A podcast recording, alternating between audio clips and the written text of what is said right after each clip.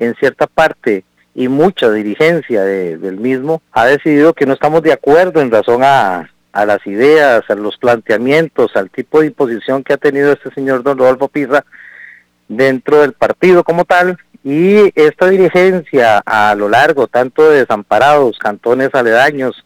cantones que tienen que ver en la provincia de San José y otros cantones de otras provincias, hemos tomado una decisión de apoyar a doña Inés Aurío para que